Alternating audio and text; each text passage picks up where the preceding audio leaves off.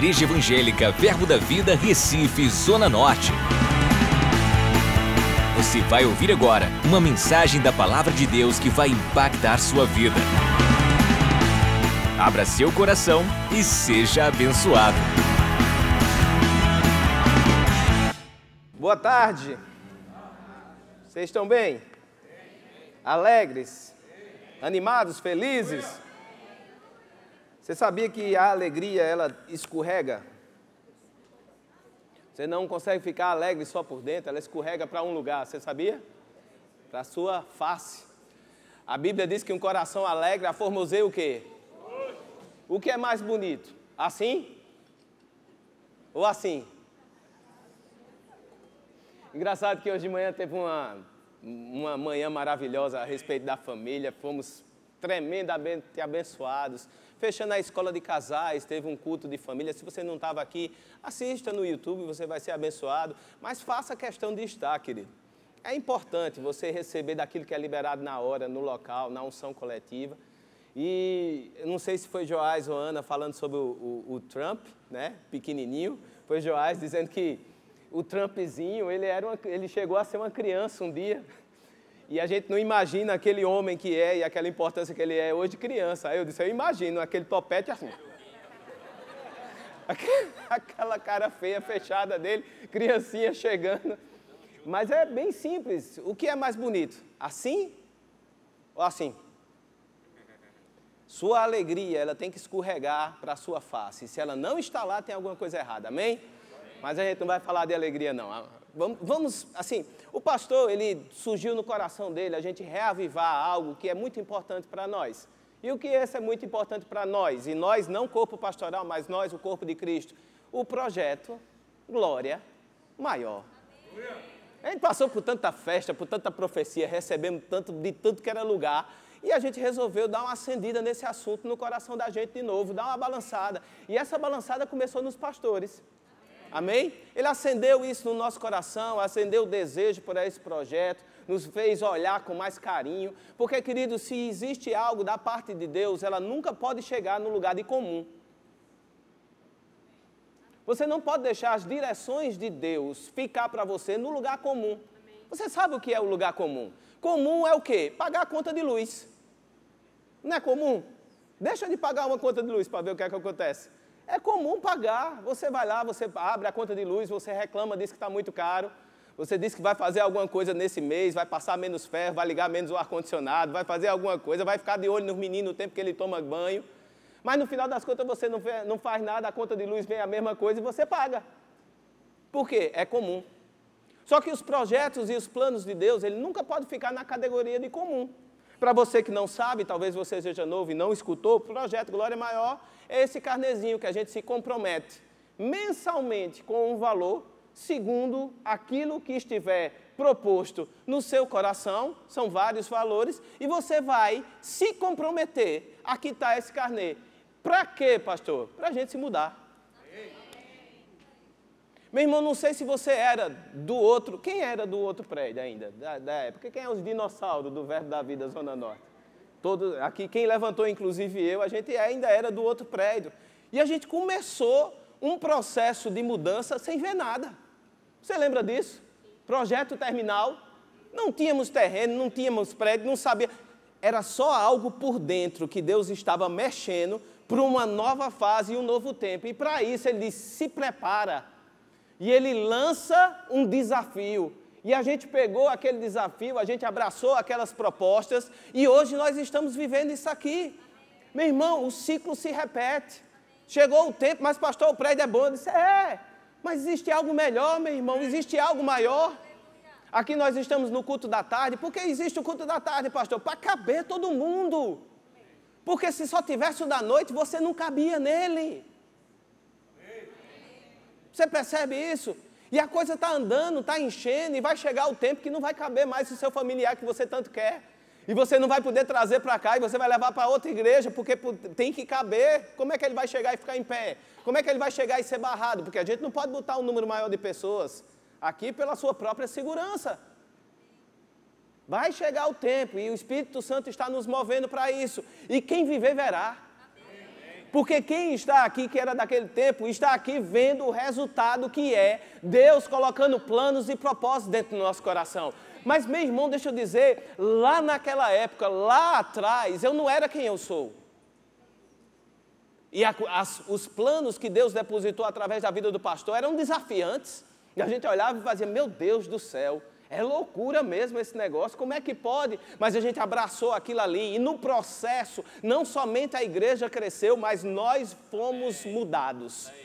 E hoje em dia a gente anda em lugares que a gente nunca imaginava andar, a gente faz coisas que nunca imaginava fazer, a gente pega em coisas que a gente nunca pensou em pegar. Meu irmão, eu moro num lugar que eu não sei como. Não vou dizer ontem, mas eu moro num lugar que eu não sei como. Por que eu não sei como? Porque é a mesma coisa que eu pagava no outro menor. Eu preciso testificar para você. Eu me mudei para um canto maior, melhor. Graças a Deus, alguém, alguém fica feliz por mim. Por, eu vou aqui, o lado de cá é mais alegre. Gente, eu me mudei para um lugar maior. E a gente paga a mesma coisa do lugar menor. Me explica? Eu não, eu não sei te dizer como é que é, não, mas bateu no final da. É a mesma coisa. Você entende isso? Deus quer te aumentar. E para isso ele vai te desafiar. Mas, pastor, isso é bíblico? Lógico que é bíblico, porque a gente não faz nada que não seja bíblico, meu irmão. Qualquer coisa fora da Bíblia não é nosso tudo que vier dessa igreja vai estar fundamentado na Bíblia, porque se vier coisa fora da Bíblia, corra atrás, não é nosso. Porque a gente fundamenta a Bíblia como nosso caminho, como nosso modus operandi. Como é que vocês funcionam? Em cima da palavra. Sem palavra não existe doutrina. Sem palavra não existe unção. Sem palavra não existe espírito mover. Sem palavra não existe nada, porque a palavra é o portal do sobrenatural. Agora, para entrar no sobrenatural, precisa posicionamentos naturais. Para você desfrutar do sobrenatural, você pega a orientação bíblica natural para você fazer e destrava o sobrenatural na sua vida. A palavra é o portal para o sobrenatural. E eu acho que o preâmbulo foi legal, não foi? 2 Coríntios capítulo 8, abra sua Bíblia lá.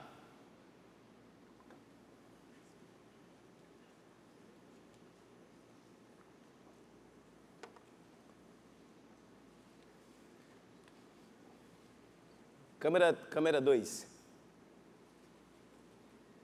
isso, isso dá um meme, né? De, de fotinho, né? Já já aparece. Projeto terminal, gente. Glória maior, terminal é outro. Projeto Glória Maior. Terminal nos trouxe aqui. Glória maior vai nos levar além.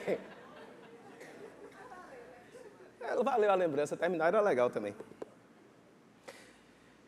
2 Coríntios capítulo 8, você está lá? Vamos lá, verso 1. Também irmãos, diga, para irmão. Ele está falando comigo. Você é irmão? Paulo está falando com você. Também, irmãos, vos fazemos conhecer a graça de Deus. Diga, graça de Deus. Em tempo de graça, você sabe o que graça é um favor de Deus sobrenatural, é algo sobremaneira diferente. Você não sabe o que é isso? Em tempo de superabundante graça, todo mundo fala de graça para cá, graça para lá, até de maneira errada, não bíblica, falam da graça, mas não diminui a força que a graça tem. O ensino errado sobre qualquer doutrina não diminui a força que aquela doutrina certa tem. Então, porque alguém fala errado sobre a graça, não quer dizer que a gente não possa desfrutar da graça de Deus. Mas ele está falando da graça de Deus sobre um povo, amém? vos fazemos conhecer a graça de Deus concedida às igrejas da Macedônia, porque no meio de muita prova de tribulação, manifestaram abundante alegria. Meu irmão, eu acho muito interessante como as doutrinas, elas surgem em meio aos entendimentos das coisas. Porque se a gente ficasse até aqui, a gente ia sustentar aquela doutrina que a gente é pobre, a gente sofre, mas a gente é feliz. Devemos sofrer mesmo para o Evangelho. Nós devemos ser assim, essas pessoas sofredoras que vão viver de qualquer jeito aqui e a gente ficar sorrindo. e alguns, numa leitura mais agoniada, pode pensar que a graça de Deus é o sofrimento. Olha, a graça, o sofrimento. Mas não é isso que o texto está falando. E ele continua, ele diz: olha, manifestar a abundância de alegria em meio de muita prova de tribulação e a profunda pobreza deles superabundou em grande riqueza da sua generosidade. Dá para a gente entender que precisa ser generoso? Ok? Mas a gente precisa ser pobre para ser generoso? Não, eu fico pobre, mas eu que importa que eu sou generoso em meio à minha pobreza. Meu irmão, tem muita gente pensando assim: que o certo é ser pobre, que o certo é você ficar pobrezinho de Jeová, e que talvez chegar na sua mão você vai e, e é generoso, e mas você continua pobrezinho. Mas no mesmo, na mesma Bíblia que está escrito isso, tem escrito outras coisas, não tem? E a Bíblia ela precisa confirmar tudo aquilo que foi falado. Como é que você interpreta a Bíblia? Com um pregador bom que aparece na internet, com um pregador do Instagram, que tem muitos seguidores e que tem muitos likes. É assim que você interpreta a Bíblia? Como é que você interpreta a Bíblia? Com a Bíblia. Você só pode interpretar a Bíblia se a Bíblia lhe interpretar. E aqueles que não são interpretados pela Bíblia, você deixa no óleo. Tem coisas que a Bíblia não deixa muito claro e a gente não pode criar uma doutrina em cima. Mas tem coisas que a Bíblia bate, rebate, fala, fala de novo, fala mais uma vez, fala outra vez, fala de novo, fala mais um pouquinho. E quando a gente está quase crendo, ela fala mais. E prosperidade é algo que ela fala, fala e fala mais um pouquinho. Vamos construir algo antes de a gente continuar esse texto? Provérbios, porque muitas vezes a pessoa diz, mas pastor, é melhor ser humilde. É melhor a gente ficar na humildade. E se Deus quiser, Ele me prospera. Não é bom esse pensamento? É. Ser humilde é essencial. Mas olha o que a Bíblia fala sobre a humildade. Provérbios 22, 4. Provérbios, capítulo 22, no verso 4. Se eu fosse você, eu anotava. Trouxe caneta? Levante sua caneta. Ela é azul? Estava no carro hoje e Letícia, cara, cantou essa caneta. A música. Eu disse, retornou várias coisas da minha cabeça. Não vou cantar. Pegue sua caneta azul e anote. Provérbios capítulo 22, verso 4. Provérbios capítulo 22, verso 4 diz assim: O galardão, a recompensa, aquilo que você recebe da humildade ou por ser humilde e do temor ao Senhor são. Não, você precisa ler. Leia. Calma, eu vou deixar você ler em ser humilde e temer ao Senhor, e temer ao Senhor é respeitar a Sua palavra, obedecer a Sua palavra, falar o que a Sua palavra fala, é dizer, Deus falou, está falado, e não tem mais ninguém que pode desfazer o que Ele fala. Temer ao Senhor é não temer nada mais fora. Quando você teme ao Senhor, não tem homem nenhum, não tem situação nenhuma, não tem circunstância nenhuma que se levante, que você possa ter medo dela, porque você teme ao Senhor. Temor ao Senhor é andar naquilo que Ele falou para você e não abre nem para um trem. Então, o galardão, a recompensa da humildade e do temor ao Senhor é o quê? Riqueza, honra. Não é melhor você ser humilde? É. Por quê? Porque você vai enriquecer. Ser humildezinho, humildezinho é essencial, mas humildade sempre para Deus está associado com riqueza. Vai chegar na sua mão. Por quê? Porque você é humilde.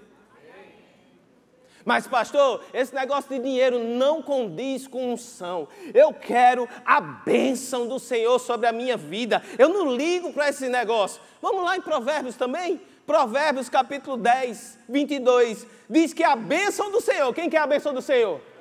Quem deseja a bênção do Senhor? Ela fala que a bênção do Senhor. Não, você precisa ler. Eu quero que você leia, para você não dizer que é o pastor que está falando. A bênção do Senhor. E com ela não traz desgosto.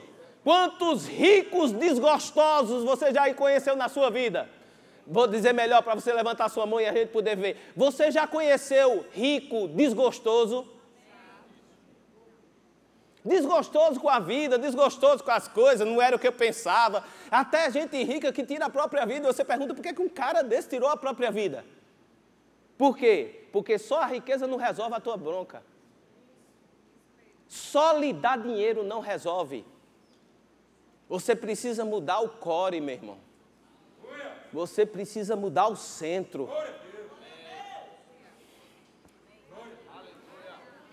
Meu irmão, existe algo na unção do Espírito hoje para destravar muita coisa na área financeira. Deus não levanta duas ministrações é, intencionais para deixar as coisas do mesmo jeito. Existe muita liberação no reino do Espírito na área de finanças nessa tarde e nessa noite. Que você vai ver coisas mudarem, meu irmão. Você vai ver coisas mudarem. Deus diz: seja humilde, eu vou te enriquecer. Por quê? Porque a minha bênção te enriquece. Você precisa mudar o seu entendimento por dentro, porque, meu irmão, você pode passar por dificuldades financeiras e você pode chegar para mim e dizer: Eu estou precisando de tanto. E a gente dá esse tanto para você, não vai mudar a sua história. Pode lhe dar, trazer alívio momentâneo, mas em pouco tempo, se você não mudar o centro, se você não mudar você por dentro, você volta à mesma situação que você estava antes, se não pior. Palavras de salvação. O que você precisa mudar é você por dentro, o entendimento que você tem a respeito de riquezas. E ela vem para quê? A bênção do Senhor enriquece. E com ela não tem desgosto. Vamos continuar. A gente está construindo algo. A gente viu algo da velha aliança. Provérbios são sabedorias da velha aliança que serve para a gente até os dias de hoje. Lucas, capítulo 4, no verso 18, vamos ver o que é que Jesus veio fazer aqui na terra. Jesus não é o cara? É ou não é? Não tem cara mais cara que Jesus. Jesus é o cara. Ele veio aqui para resolver a parada. E aqui ele resume o que é que ele vai fazer. Isso é o próprio Jesus lendo. Ele diz assim, versículo capítulo 4, verso 18 de Lucas: O Espírito do Senhor está sobre quem? Sobre mim, pelo que me ungiu, para o quê? Evangelizar os pobres. Evangelho, boas notícias. Evangelizar, levar boas notícias para. Se eu chegar para um pobre, qual é a única boa notícia que eu posso dar para um pobre?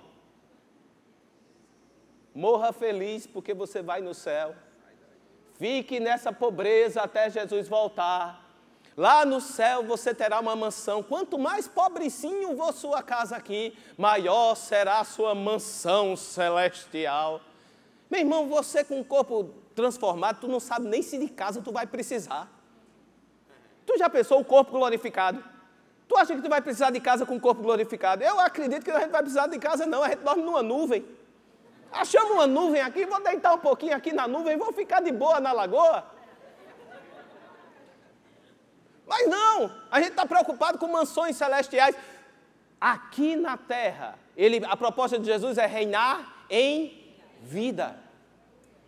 E ele diz: Eu vim trazer boas notícias aos pobres. E você pode dizer: Não, mas esses pobres aí são os pobres de espírito.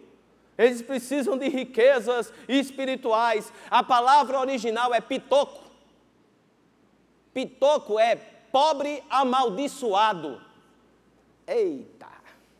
É por isso que eu não chamo mais meus meninos de pitoco, desde que eu escutei o pastor Humberto ensinando sobre isso. Eu chamava eles de pitoquinho, parei. Chamo mais nenhum, porque eu estou chamando de quê? Pobre amaldiçoado. Pobre que não merece perdão. Eles estão vivendo uma situação degradante por merecimento, não merece ajuda. E o que, é que Deus, o que é que Deus está falando? O que é que Jesus está falando? Eu vim trazer boas notícias para aqueles que estão em situação de maldição, desgraçada pela falta. E dizer que eles não precisam mais viver essa vida. E ele continua: enviou-me para proclamar libertação aos cativos, restauração à vista aos cegos e para pôr em liberdade os oprimidos do diabo. Vamos lá. João Batista precedeu Jesus. João Batista, quando Jesus ia passando, ele diz o quê? Eis ali o Cordeiro de Deus, que tira o pecado do mundo. Jesus vai se batizar com João Batista e ele diz: Tu vens se batizar comigo? Eu não sou, eu, eu que deveria ser batizado por ti. E Jesus diz: Convém que seja feito isso agora. E João Batista batiza ele. O testemunho de João Batista a respeito de Jesus é: Vem, vem um depois de mim, que eu não sou digno de atar as sandálias. Mas acontece algo com João Batista. João Batista é preso. E dentro da prisão, meu irmão, olha, eu sei que algumas pessoas já ficaram de castigo aqui, eu não sei como é seu histórico, mas pelo menos todo mundo aqui já ficou de castigo porque a mãe ou o pai colocou, ou um tio, ou alguém que criava. Você já ficou de castigo alguma vez? Diz: você vai passar uma hora sentado nessa cadeira e você não pode levantar. Quer um castigo semelhante? Fila de banco. Não é verdade? Dia de pagamento. Você vai fazer um depósito, tem que ser na boca do caixa. E eu, meu Deus, existe isso ainda, gente? Faz uma transferência. Não, tem que ir lá. E você chega lá, você pega a senha 154. E quando você olha para a luzinha, esperando alguma coisa boa, a senha lá na luzinha está 22. Só que está lá 22, aí chama 41. Eu disse, que 41 foi essa que chamaram? São os dos idosos, os preferenciais. Aí dá 41, 42, 43, 44, 45, 46, 47, 48, 49, 23. Não é mais ou menos assim? E você fica três horas de castigo ali. E você fica agoniado porque o joguinho de celular você já jogou todos. E não venha dizer que você lê a Bíblia primeiro, você lê primeiro, você joga primeiro o joguinho. Aí depois, eita, eu tenho a Bíblia no celular. E você lê quatro, cinco capítulos de Atos. E você continua ainda lá naquela, naquele negócio. E você sai aliviado quando você consegue chegar no caixa e sair. Imagina você preso. Como é que aquilo vai comer o teu juízo, meu irmão? E a Bíblia fala que Paulo foi preso. E em uma situação ele estava lá fora, vivendo a unção, arrodeado com pessoas santas, com pessoas que tinham o mesmo propósito que ele, jogando o ministério lá para cima, a certeza profética por dentro que ele estava anunciando o Cristo. Mas no outro momento ele estava sozinho, solitário, preso numa cadeia, com os guardas tirando onda, dizendo a gente: tua hora está chegando, tua batata está assando, menino. Com a morte certa, porque ele também tinha um espírito profético que sabia que tinha chegado o tempo. Aquilo ali começa a comer a visão dele, comer o juízo dele, e ele manda alguns dos dele perguntar a Jesus se ele era aquele que ia de vir. Aquele que em um momento estava testificando a respeito da santidade e do caráter profético de Jesus Cristo. Agora, por causa de uma situação, João Batista, não é Paulo não, eu disse Paulo? Se preocupa não, eu boto Noé no monte Moisés na arca também. Vai ficando tranquilo. É a mesma coisa. Então, João Batista agora estava preso e a visão dele estava embaçada. E ele diz: manda perguntar se Jesus é o cara.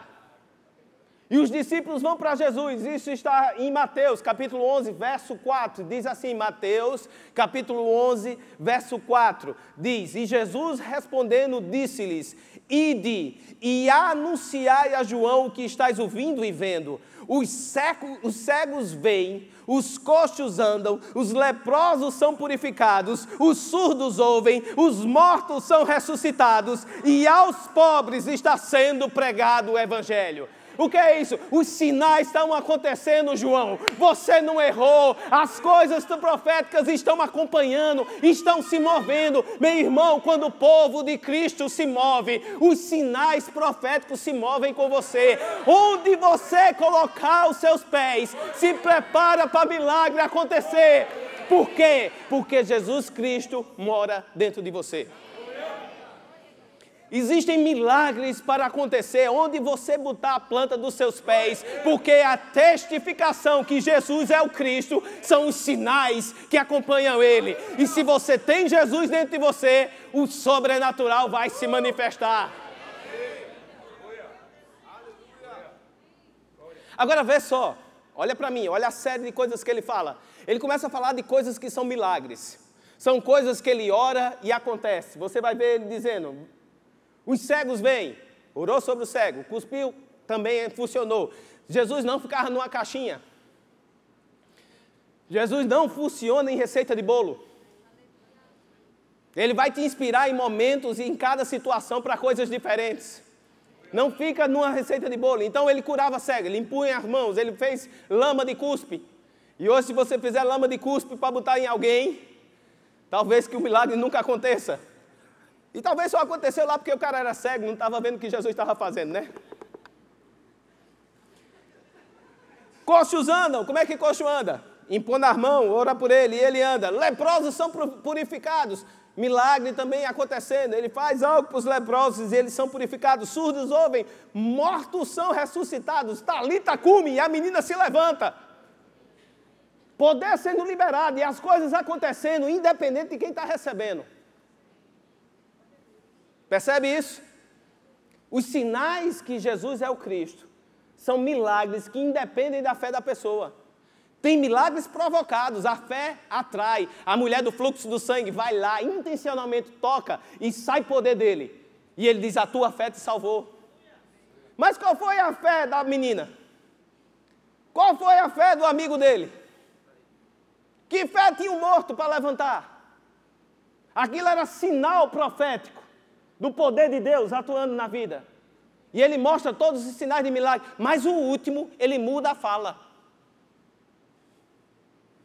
No último, ele diz: E aos pobres, eu não estou fazendo milagre instantâneo, porque não pode. Eita, é bom quando a gente está para liberar algo bom, que faz você pensar e sair da caixinha. Não é uma oração que vai resolver o teu problema de falta. Não é a gente orar para você, ah, e agora tudo resolveu. Embora que a oração vai ser bom, a gente vai orar pra, por você. Não fique nervoso, não, ah, pastor, eu ia orar por, por, pelas minhas finanças, mas agora não quero mais. Não, a gente ora por você. Mas não é milagroso o negócio, porque ele diz, aos pobres não está sendo imposto a mão e nem está sendo orado, está sendo ministrado. Está sendo pregado as boas novas. Para quê? Para aquilo entrar dentro da pessoa e ela mudar a sua história nessa área. Você precisa mudar a maneira que você se enxerga. Chega de eu não posso, eu não tenho, eu não vou, ai não dá, ai eu vou ter que fazer, ai eu queria tanto, queria. Deus está, quer ou não quer? Ai, como eu queria ser um contribuinte do Glória Maior. Queria. Você quer ou não quer? Ai, como eu queria fazer o curso de oração. Queria. Meu irmão, mude a sua maneira de pensar. Tudo que for jogado para você como um propósito, meu irmão, agarra. Se surgiu dentro do seu coração o desejo, agarra. Não olha para a situação, não olha para a circunstância, não olha como está. Por quê? Porque você é um filho do rei, porque Jesus Cristo já morreu em seu lugar para te dar aquilo que você precisa para desenrolar seu rolo, porque a bênção do Senhor está sobre a sua vida. Meu irmão, não seja limitado pela sua própria maneira de pensar. Tem muita gente que desiste antes mesmo de tentar. Quantos já ouviram a expressão, o não tu já tem? Você já ouviu essa expressão? O não você já tem. Já ouviu? Tem pessoas que chegam, ah, eu queria tanto fazer isso, mas eu acho que meu chefe não vai deixar. Eu digo para ela, assim, rapaz, um não você já tem. Corre atrás do sim. Isso você vai só saber falando. Se prepare para ser surpreendido. Muitas vezes e quantas vezes a gente não foi limitado pela nossa própria maneira de pensar? Porque não dá, não estou vendo, não está acontecendo, e você retrai, você recua.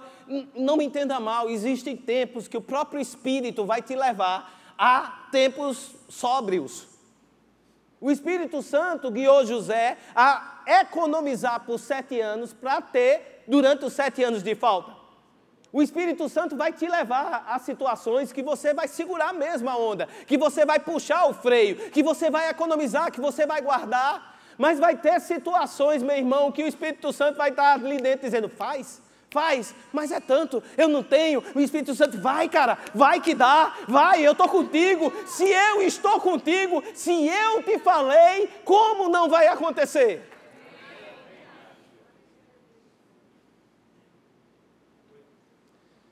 Nessas áreas de finanças especificamente, é a única parte que a gente vai encontrar na Bíblia que Deus diz: Fazei prova de mim.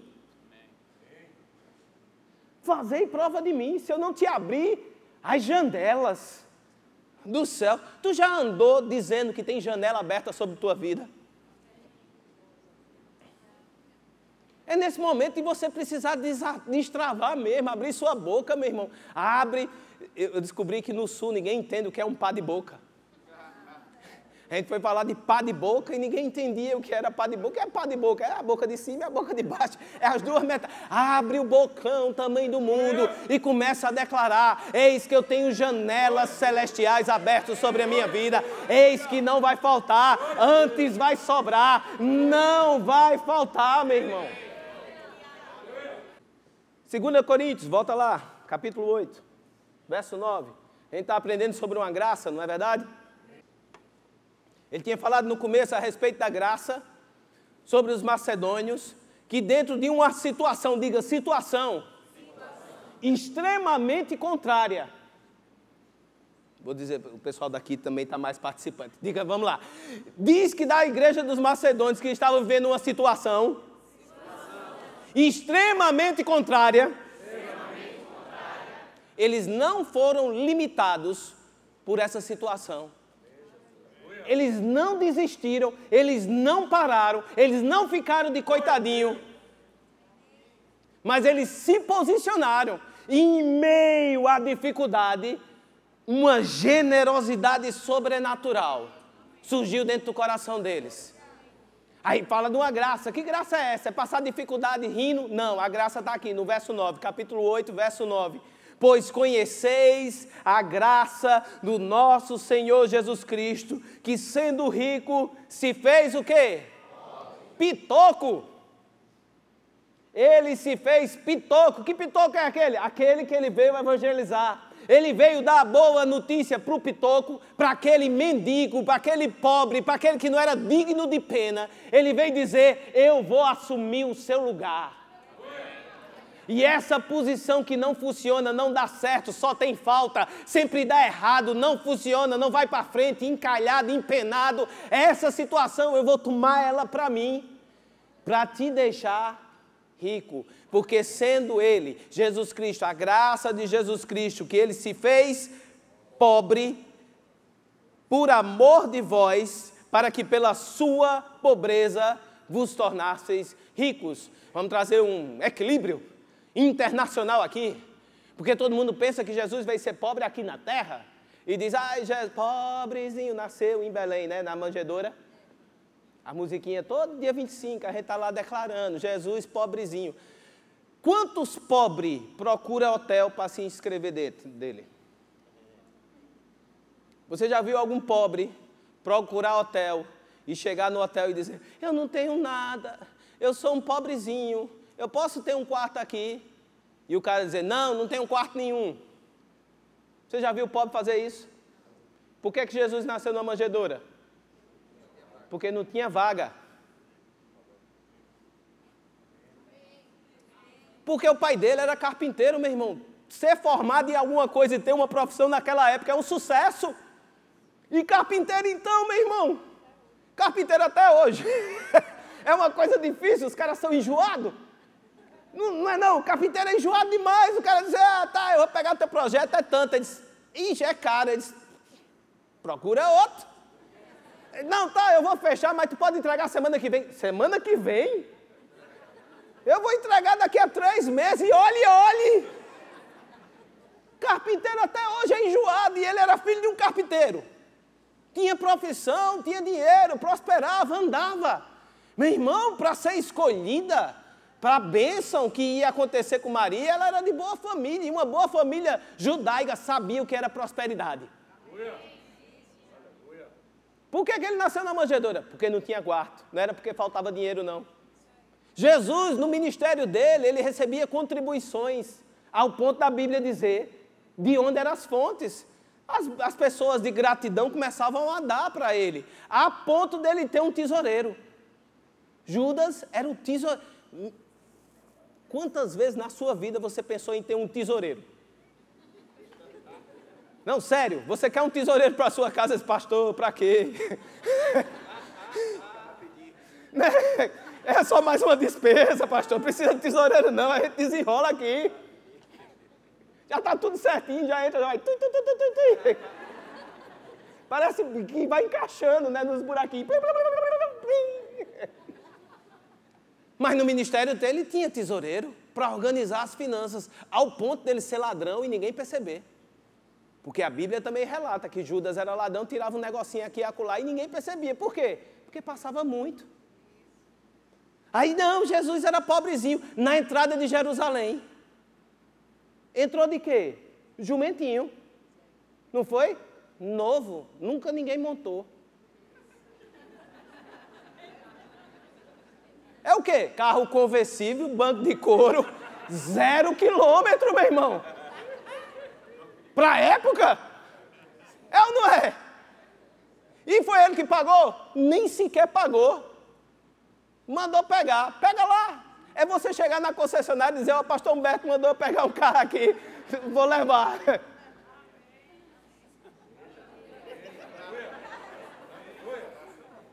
E todo mundo dizendo que ele é o pobre. Não, não, tem pobrezinho, não. Não foi nesse momento, não foi vir à terra que ele se fez pobre, porque ele tinha consciência de quem ele era. Ele era filho do pai. Ele tinha consciência de ser filho, ele sabia que não ia faltar. Jesus tinha banco peixe. A gente vai tirar dinheiro em caixa eletrônica, ele te pesca um peixe lá e tira uma moeda que paga o meu e o teu. Que moeda de Torá é essa, meu irmão? Que paga o imposto de um e do outro também. Jesus ele se fez pobre naquela cruz, quando toda a maldição do pecado estava sobre ele, tudo que não funcionava, que não dava certo, que empacava a nossa vida, toda desgraça do inferno relacionada ao pecado, toda ausência de Deus estava sobre ele, e naquela cruz ele tomou o meu e o seu pecado, o meu e o seu erro, o meu e a sua dor, o meu e a sua falta, o meu e o seu seja o que for que esteja te acusando agora, estava sobre ele, para que não pudesse mais estar sobre nós. A graça dele é entender quem você é, não importa a circunstância que se levanta, eu sou um filho de Deus, Deus me deu já o poder e a autoridade nessa terra, e eu não vou parar, eu não vou desistir, eu não vou abrir. Permanece firme em cima daquilo que você é e não da circunstância que se levantou, meu irmão. Permanece firme em cima daquilo que ele falou para você. A graça é as coisas se acabando lá fora, todo mundo com crise para lá e para cá, e você, ha, ha, ha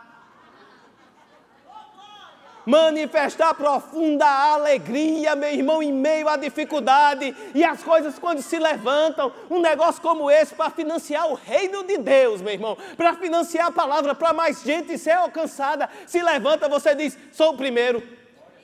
Mas como você vai fazer isso? Olha a situação. Eles, rapaz, eu não vivo pela situação, eu não me movo pela circunstância, eu me movo pela palavra de Deus. E a palavra de Deus diz: vai, e eu vou, avança. Eu boto o pé no acelerador, eu caio dentro, vai acontecer.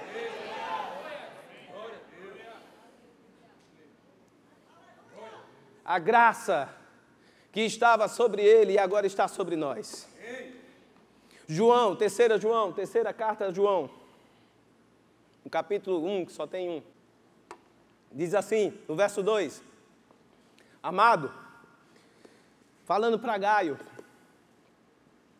João escrevendo para esse amado do Senhor, diz assim: Amado, acima de tudo faço votos por tua prosperidade e o quê? Eita! Resolve a parada da gente, não resolve não. Meu irmão, diga se não resolve a tua parada. Prosperidade e saúde. Prosperidade e saúde. Prosperidade e saúde. Não resolve a parada da gente rapidinho. Tu precisa mais de quê? Próspero e com saúde. Ele diz: Eu faço votos pela sua prosperidade e saúde. E eu, nessa tarde, eu faço voto a você pela sua prosperidade e saúde. Agora, não faço um voto profético baseado apenas na profecia, eu faço um voto profético baseado na profecia bíblica, que diz assim: Assim como é próspera a tua alma. Recebe a palavra agora, vai, recebe. Não, recebe com a mesma intensidade que tu recebeu antes. Porque o condicional é como você se vê. Avança, menino, na tua prosperidade, tanto quanto você é capaz de se ver. Se enxergue próspero. Se enxergue saudável. Começa a olhar para si mesmo nessa situação, meu irmão. Começa, porque, meu irmão, se tivesse sobrando, tu não dava com força? Não, sério. Tu ia se levantar e dizer assim: quem daqui é capaz de se levantar? A gente está querendo comprar um teclado, não, o teclado está novo. Sei lá, uma mesa de som nova, a gente está querendo uma mesa de som nova. Quem pode levantar com mil contos? E tu sobrando mil contos na carteira. Tu não vai fazer? Não é? Ousado? Por quê? Você tem certeza, quando saiu de casa, mil contos estava na carteira e não tinha compromisso nenhum com ele. Você saiu, botou mil contos na carteira e disse, vou fazer uma graça com esses mil contos hoje. E por que você não consegue ver em desafios como esse, se enxergar com essa parcela na sua mão? Para quê? Para fazer uma graça, meu irmão. Para quê? Fazer uma graça. Por que fazer uma graça? Porque eu me enxergo próspero. E quanto mais você se enxerga próspero, mais próspero você é. Diga, a minha visão, vai, determinar aonde os meus pés, vão chegar. Ergue os olhos e vê. Ergue os olhos e vê. Se você sair daqui com isso, com esse desafio dentro de você, eu sou capaz de me ver próspero. E ele continua, no verso 3, ele diz assim: Pois fiquei sobremodo alegre pela vinda de irmãos e pelo seu testemunho da tua verdade, como tu andas na verdade. Percebe duas verdades diferentes? Existe a verdade que o que João está falando aqui é a verdade bíblica, é a palavra de Deus, é a verdade que não passa, que está firmada nos céus. Passarão céus e terras, mas a tua palavra não passará. A tua palavra é a verdade. Santifica-os na verdade. A tua palavra é a verdade. Existe algo na Bíblia que é verdadeiro, mas existe a tua verdade. Quanto dessa verdade bíblica vai ser a tua verdade? Tu precisa forçar, tu precisa fazer, tu precisa extrair a verdade bíblica para que ela seja a tua verdade. Olha, levantou, mas pastor, eu estou vivendo coisa. A tua circunstância não muda a palavra. Tu percebe que a tua circunstância não consegue passar uma borracha naquilo que está escrito. A tua circunstância não consegue mudar uma linha, uma vírgula, um tio, um ponto da tua Bíblia, meu irmão. Pode ser a circunstância que você está passando, seja ela qual for, a tua palavra, a palavra de Deus que está escrita na tua mão é a verdade absoluta. Agora você escolhe qual verdade vai reinar. Aqui você acreditar, aqui você crer, vai ser a que vai vingar para você. Você quer crer na circunstância ou você quer crer na palavra de Deus? A verdade que você acreditar vai ser a verdade que você vai viver. Hoje eu estou cheio das frases. Vou, vou, vou, vou ver os Twitter. A verdade que você acreditar vai ser a verdade que você vai viver. Queria chamar o grupo de louvor.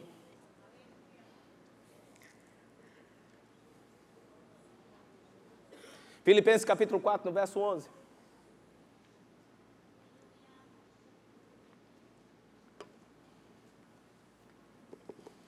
Paulo aprendeu isso daí. E ele diz no verso 11 que, por sinal, é o povo da Macedônia. Filipenses é o povo da Macedônia que se associou com Paulo. Se lembra a graça para aquele povo da Macedônia? São os filipenses. E nesse, nessa parte aqui ele está falando dessa oferta. Ele diz: Recebi, recebi o que vocês mandaram. Sabe que nenhuma igreja se associou comigo no tocante a receber, senão vocês, filipenses, e a bênção tem sido completa. Mas ele diz assim: olha, não que eu procure o donativo, eu não estou atrás de você me dar dinheiro. Porque eu, Paulo, aprendi, ele diz assim, ó, no verso 11, Filipenses capítulo 4, verso 11: Digo isto não por causa da pobreza, porque aprendi, diga aprendi. aprendi. A estar contente. Esse aprendi a estar contente é no sentido de independente das circunstâncias externas. Não é um. Eu aprendi a estar contente, resignado comigo mesmo e com minhas limitações. Que eu sou um pobrezinho, que eu sou um vermezinho, que eu sou pequenininho. Ai, Deus é tudo e eu não posso nada, eu não sou nada. Não é esse contente assim, de resignado. É o contente de independente da situação externa. Ela não rouba a minha alegria. Aí, para não deixar a menor dúvida, ele diz que são essas situações, em toda e qualquer situação, tanto ser estar humilhado como ser honrado. E só um parênteses gospel aqui: existe uma maneira de você proceder na humilhação, e existe uma maneira de você proceder quando você é honrado. Você precisa aprender nos dois lados, para você ser moderado sempre. Nem quando você for humilhado te deixar lá embaixo, nem quando você for honrado você ficar achando que você é mais do que você merece ser. Nos dois existe um procedimento, existe um padrão para ser andado. Eu aprendi tanto a ser humilhado como a ser honrado, de tudo em todas as circunstâncias já tenho experiência, tanto na fartura como de fome, assim na abundância como de escassez. Tudo, e esse tudo é toda e qualquer situação posso. Esse posso é tenho a capacidade e o poder naquele que me fortalece. Esse que me fortalece é daquele que me reveste de capacidade e de poder. Paulo diz: Olha, pode levantar o diabo com o tridente, dizendo que eu não vou. E eu digo: Olha, Satanás, tu perdeu, porque vai acontecer. Tu não pode me parar. Eu não vou desistir. Vai acontecer. Não interessa a situação que se levante, vai dar certo. A versão The Passion. Uau! Diz assim: E achei a força do poder explosivo de Cristo que me inspira a vencer em todas as dificuldades. Paulo, continua na carta, ele diz assim: Olha, da maneira que você desejou, na carta de Coríntios, da maneira de Coríntios que vocês desejaram contribuir, pega firme. Não deixa só um desejo dentro de você, faz acontecer. Bota as águas para mover, meu irmão. Faz acontecer. Manifesta com a sua dádiva, com a tua oferta, a generosidade que está dentro de você, que não vem de você, mas é a própria expressão de Deus aqui na terra. Não faz de qualquer jeito, como se fosse obrigado, mas deixa vir por uma inspiração, diante daquilo que Deus colocou no segundo, Deus colocou no seu coração. Faz acontecer, move as águas. Não fica, ah, se fosse, ah, se, quem dera, ah, se fosse, se desse. Não, move as águas. Ser fiel àquilo que Deus colocou dentro do seu coração e cai dentro. 2 Coríntios capítulo 9. Eu vou ler mais dois versículos para a gente acabar. Dois textos. Não vai ser só versículo. Diz assim, 2 Coríntios capítulo 9, verso 6. E isto afirmo, depois de ter falado isso tudinho, Paulo, ainda é a mesma carta, ele está falando para o mesmo Coríntios. Ele diz: aquele que semeia pouco, também pouco ceifará.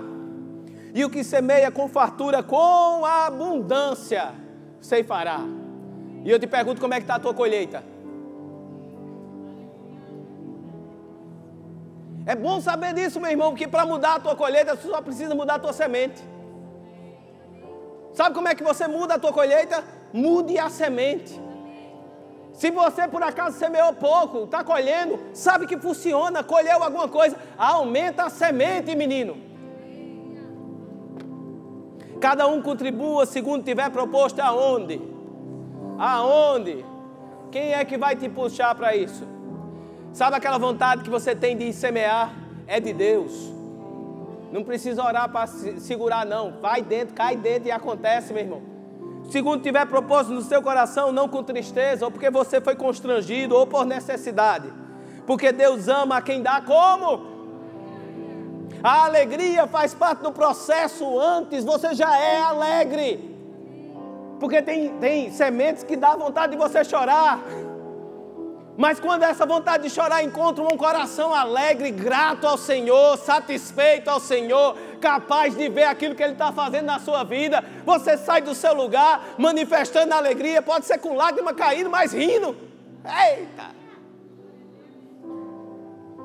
Porque você não está fazendo de qualquer jeito, mas você entende que Deus pode fazer-vos abundar em toda graça, a fim de que, tendo sempre em tudo ampla suficiência, superabundez em toda boa obra, como está escrito, distribuiu, deu aos pobres e a sua justiça permanece para sempre. O engraçado é que esse texto que ele cita aí é um texto de Salmos. E no meio disso daí, no meio da contribuição, no meio que ele está falando sobre dar e receber da lei da semeadura, ele levanta um salmo. E a gente vai finalizar com esse salmo. Você pode ficar de pé?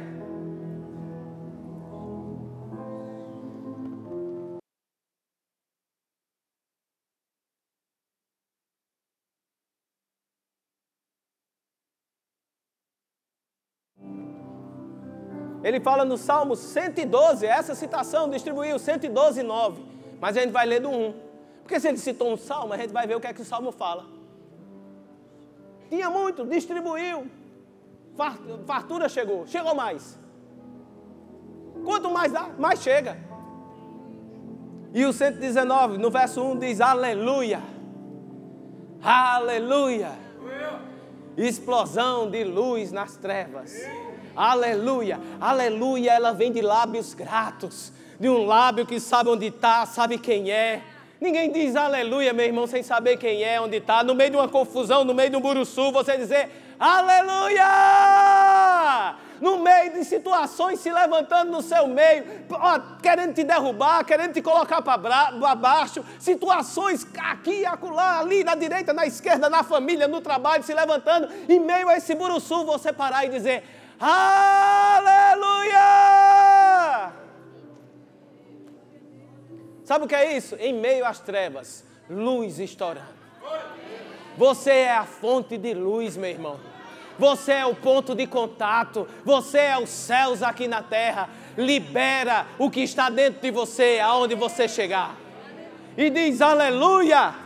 Bem-aventurado o homem que teme ao Senhor e que se compraz nos seus mandamentos. A sua descendência será poderosa na terra, será abençoada a geração dos justos, na sua casa prosperidade e riqueza, e a sua justiça permanece para sempre.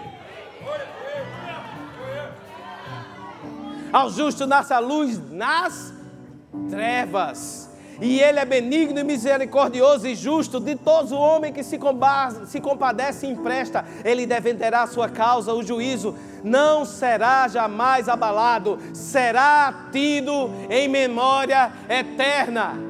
Não se atemoriza de más notícias pode vir o coronavírus que vier, o povo de Deus não se abala, pode vir a crise financeira que vier, o povo de Deus. Ei, você que ia viajar e estava querendo desistir porque o dólar está alto, você que estava querendo viajar e estava querendo desistir porque o coronavírus está lá, viaja, menino, aproveita, menino, vai acontecer milagres sobrenaturais na tua vida.